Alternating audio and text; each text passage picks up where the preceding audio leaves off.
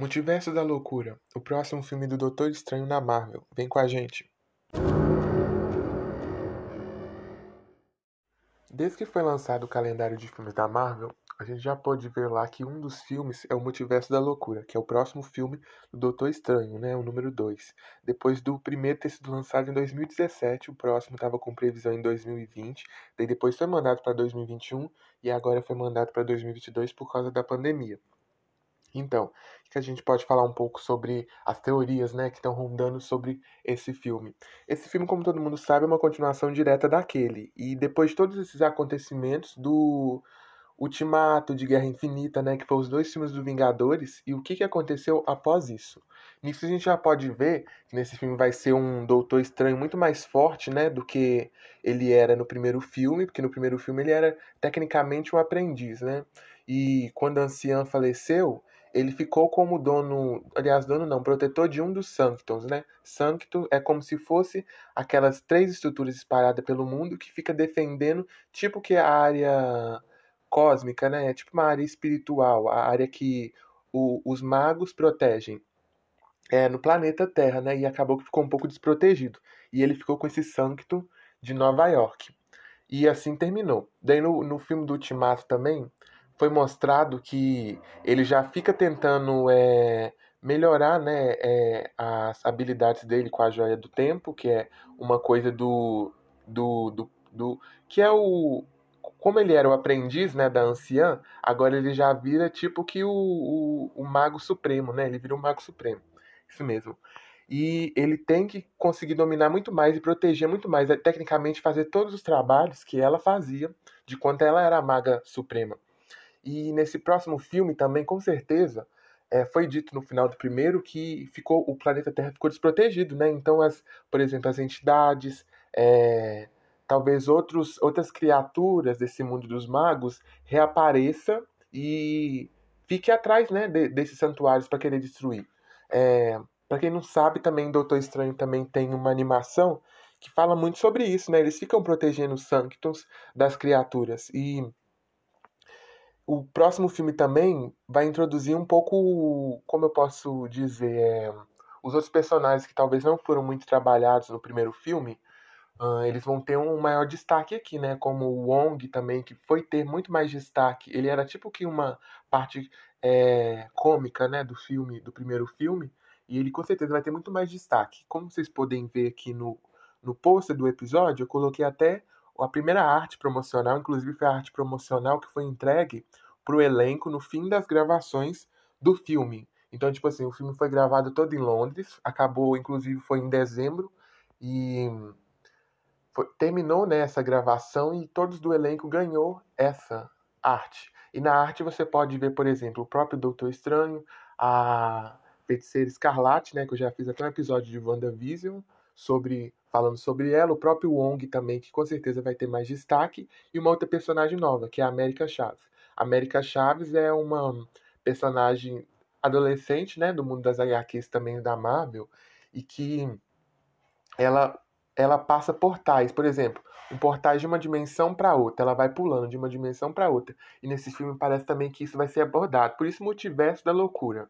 Como o nome já dá para entender, vai ser vários universos e vai acontecer alguma loucura, né? E muito se pensa da Feiticeira Escarlate, né? Talvez ela tenha enlouquecido, como a gente terminou o a série, né, de WandaVision e deixou um pouco assim vago de que os filhos dela estão em algum lugar, ela vai tentar buscar eles, né? Ela quer a família dela de volta, por mais que ela não tenha o visão, mas se ela ouvir os filhos dela, significa que os dois filhos estão vivos e, inclusive, também os dois filhos fazem parte dos jovens Vingadores que parece, tem teorias, né? Tem gente, muita gente falando que pode ser um dos próximos filmes. Então é normal que eles apareçam, ou que eles cresçam, ou que eles continuem na mesma idade no próximo filme. E também essa exploração dos poderes dela, né? De que ela começou, tipo, pensando que os poderes eram da joia, e depois foi descoberto que ela já estava com eles, né? Que ela já era um ser Nexus, que também muito se fala sobre. E acaba que esse filme vai gerar muita muito assunto, acredito que muito, muito conteúdo, porque é uma área que não foi muito trabalhada, porque a gente vê muito na Marvel a área do planeta Terra, né? Os acontecimentos do planeta Terra, é, o reino quântico, do, igual o Homem-Formiga foi tratado também no filme, que também vai voltar no próximo filme dele, que é o Quantum Mania, e a área cósmica, né? Que a gente pôde ver nos Guardiões da Galáxia, e nos Eternos também deve mostrar uma parte disso, mas agora a área, assim, de, de magia também não é muito falado no universo Marvel. Eu acredito que esse filme vai explorar muito. Também eles falam muito sobre esse filme ser uma parte dele, um filme de terror. É, inclusive, o primeiro, dire... o primeiro diretor até saiu porque ele queria colocar uma temática assim, mais pesada, eles não deixaram colocar, mas ainda continuará sendo de terror. E eles chamaram até o, pró, o, pró, o próprio, né? Que é o diretor do Homem-Aranha, que é o Senheim. Que ele fez o Homem-Aranha, aqueles três Homem-Aranhas primeiros, que tinha o Tobey Maguire, que foi o lançamento dos super-heróis, né? Foi os primeiros filmes que os super-heróis fizeram esse sucesso todo, né? Homem-Aranha naquela época, 2001. Blade, depois teve também o Quarteto Fantástico, que já foi feito várias vezes, mas que não dá muito certo e que retornou para os estúdios Marvel. E eu acredito que pode dar certo agora, porque os estúdios, não sei, tem alguma tem uma fórmula de fazer sucesso, porque um filme atrás do outro sempre vai fazendo sucesso. E eles sempre acertam, nunca tem erros assim grandes igual nos outros estúdios tem, né? A Disney anda acertando muito.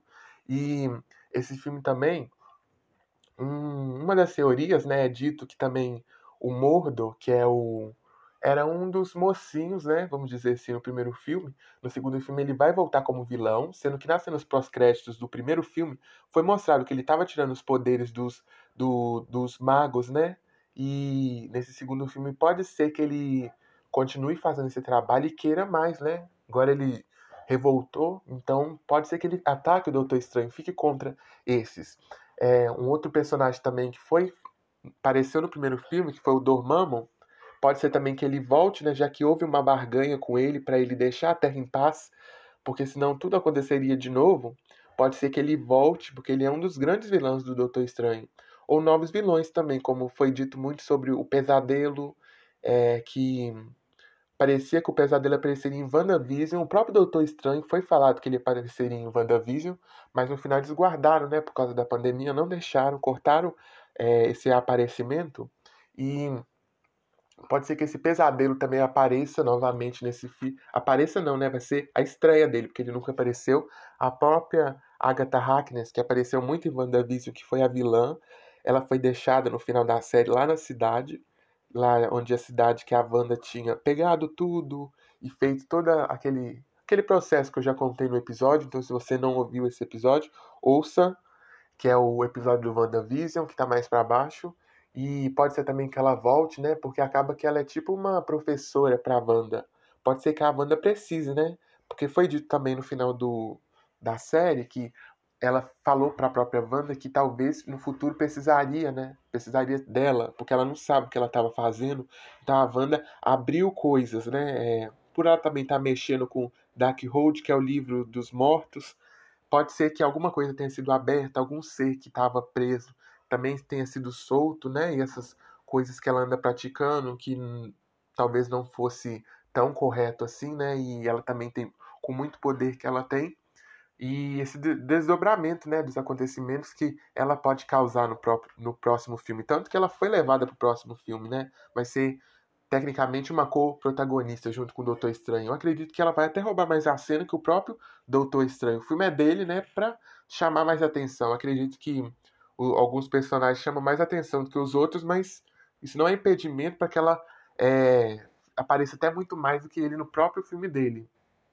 E outros questionamentos que também pode se levantar é quanto outros vilões também que foi muito falado, né, que poderia aparecer igual aquele vilão que é, o Mephisto, né, que falou-se muito ele aparecer em WandaVision, mas não apareceu, e vários outros elementos como nos multiversos, tipo os outros Homem-Aranhas também, porque quando a gente vai lá no Google, a gente olha a lista de personagens, a gente vê os, os três Homem-Aranhas juntos que podem aparecer no filme. Até o próprio Doutor Estranho tá falando-se muito que ele vai aparecer no filme do Homem-Aranha, então pode ser que o Peter Parker também apareça no filme dele, mas eles não estão falando, né? Estão escondendo um pouco esse aparecimento. E é isso. É, se você tiver mais uma teoria, comenta aí com a gente, manda aqui para nós. E é isso aí, até a próxima. Continue escutando nossos episódios, sempre tem um novo aqui. Comenta, curte aí e compartilha.